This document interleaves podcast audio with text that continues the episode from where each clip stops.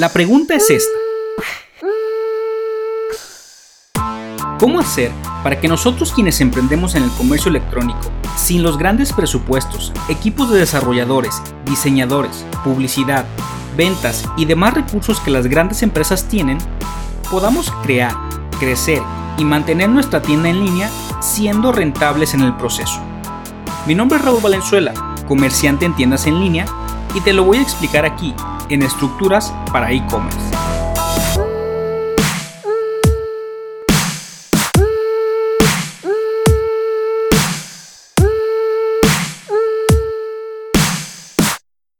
una nueva época se está gestando ante nuestros ojos. Hola, ¿qué tal? Con el gusto de saludarte en Estructuras para e-commerce, el podcast donde hablamos a profundidad de comercio electrónico en español. Mi nombre es Raúl Valenzuela y te agradezco mucho que me acompañes en este nuevo episodio, donde vamos a hablar de un tema que está tan en boca de todos que es ya a nivel de pandemia, que es lo que tiene que ver con el coronavirus y cómo está afectando o beneficiando al comercio electrónico. En este tema en específico, depende del cristal con que se mire. Estoy recibiendo mensajes constantemente en mis redes sociales donde la pregunta más frecuente es sobre cómo va a afectar el coronavirus al comercio electrónico. Y veo mucha gente que está de cierta manera asustada por el tema que tiene que ver la disminución de sus ventas en sus tiendas en línea directamente ligadas a lo que tiene que ver con esta epidemia. No voy a ahondar en el tema de qué es el coronavirus ni mucho menos, eso creo que ya lo hemos visto hasta el cansancio en diferentes medios, pero lo que sí quiero explicarte es mi punto de vista sobre lo que está pasando en este momento.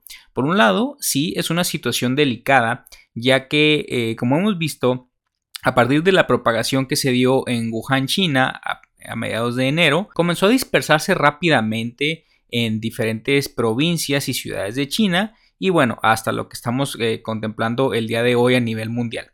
Entonces, todo esto viene desencadenando una serie de sucesos que están impactando al comercio en general. Pero en lo que concierne al comercio electrónico, existen dos panoramas, uno positivo y otro negativo.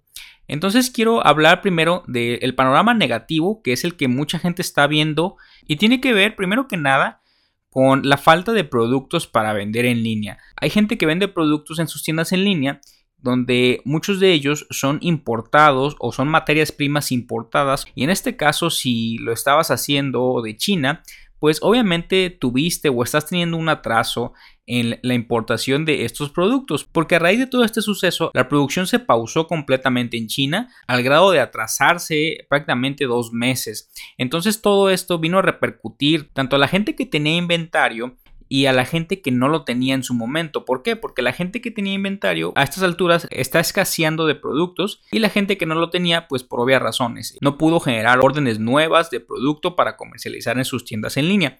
Este es el primer panorama y el primer escenario. Este escenario es por el cual la gente se preocupa más. ¿Por qué? Porque no tienen productos para vender. En lo personal a mí me gusta manejar inventario propio y debido a esto tengo calendarios de importación donde tengo cubierto lo que es el año nuevo chino. Entonces para esto yo ya había realizado una importación previa al año nuevo chino preparándome por todo lo que tiene que ver con la producción que se para por esta festividad en China.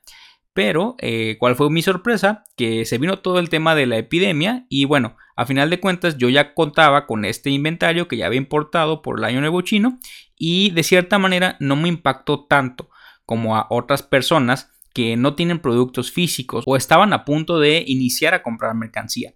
En este escenario, la buena noticia es que en el momento que estoy grabando este episodio, mucha de la producción se está reanudando en China. Entonces, solamente es cuestión de un par de días para que se normalice todo lo que tiene que ver el comercio en general. Por lo que en lo personal no le veo una mayor consideración a este tema. Algo curioso que también está sucediendo en las últimas semanas es que los costos publicitarios están disminuyendo. ¿Y esto por qué? Porque hay cada vez menos anunciantes que están promocionando sus productos. Entonces los pocos anunciantes que quedamos promocionando nuestros productos estamos adquiriendo CPMs o costos por mil impresiones más baratos.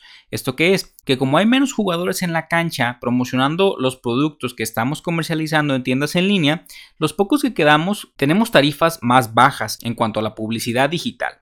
Entonces, de cierta manera es un escenario positivo, se podría decir, porque el mercado no está saturado de anunciantes que estén promocionando sus productos. Ahora, esto nos lleva a lo siguiente. El tema del coronavirus va más allá de si las fábricas en China cerraron, si nos quedamos sin stock, si tenemos stock, si los CPMs bajaron. Es un tema que eh, está haciendo que cambie el panorama mundial actual. ¿Y esto por qué está sucediendo? Porque está acelerando de manera dramática toda esta ola digital que venía creciendo en los últimos años. ¿A qué me refiero? a que ya veíamos un crecimiento en cuanto al acceso y al uso de las herramientas digitales, específicamente en temas como comercio, banca, servicios, educación y otra serie de industrias que cada vez estaban migrando más hacia el terreno digital o al terreno online. Y nosotros veníamos siendo testigos de esta migración de lo offline a lo online en los últimos años. Pero lo que no teníamos en el escenario es que iba a llegar algo como el coronavirus a dar el chispazo para que acelerara toda la adaptación tecnológica por parte del usuario final. Como bien vemos, cada vez más gente está optando más por necesidad que por otra cosa a hacer muchas de sus actividades cotidianas de forma remota. Esto que es a trabajar de forma remota, a estudiar en línea, a hacer sus compras por internet, adquirir sus servicios también utilizando plataformas digitales y una serie de sucesos que ya se venían haciendo con un crecimiento pero a un ritmo moderado.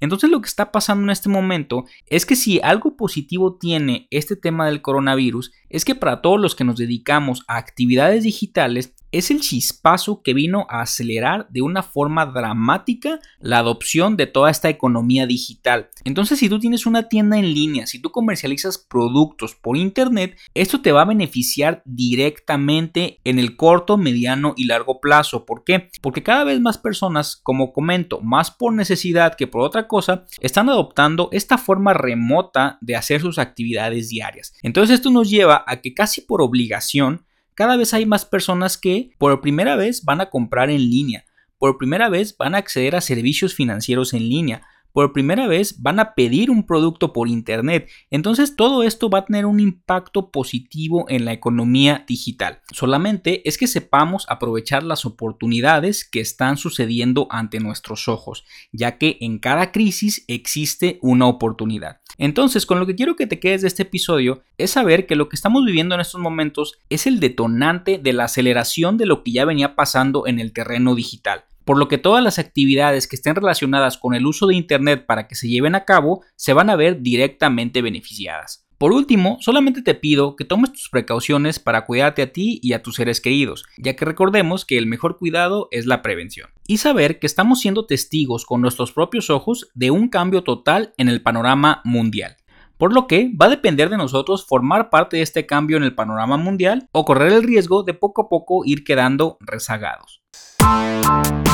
Muy bien, ahora manos a la obra. En este momento te toca a ti tomar acción con las estrategias que he explicado anteriormente. Ya sea que vayas iniciando en el comercio electrónico o desees llevar tu tienda al siguiente nivel, te invito a visitar las redes donde comparto información valiosa sobre comercio electrónico. Encuéntrame en todas como Raúl Valenzuela Ecom.